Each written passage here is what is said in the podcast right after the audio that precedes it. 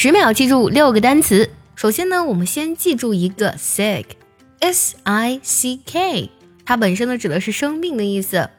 那么如果给这个单词前面加上 car，加上车这个单词，就变成了 car sick。在车上生病是什么呢？对啦，就是晕车的意思啦。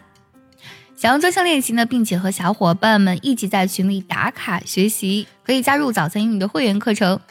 你不仅可以参加我的直播，而且呢，只要微信加“早餐英语”四个字的拼音，就可以收到我送你的一份学习大礼包，让你在英语学习的路上呢少走弯路。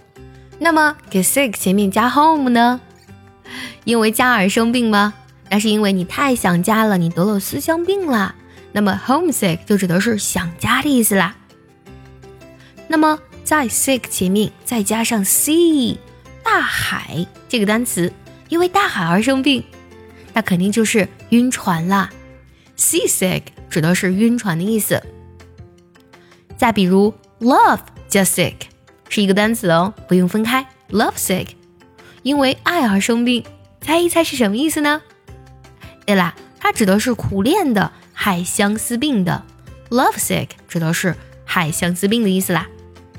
给 sick 前面加上 heart，心生病了，那就是。伤心失望的意思了，读作 heartache，heartache。给 sick 前面加上 air，空气这个单词。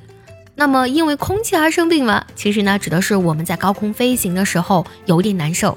air sick 其实指的是晕机啦。词缀记忆法是我们可以快速记住单词的一个非常巧妙的方法。你还可以由 sick 联想到哪些单词呢？也记得留言告诉我哦。喜欢这期节目，记得点赞收藏，也可以转发给需要它的人。See you next time，拜拜。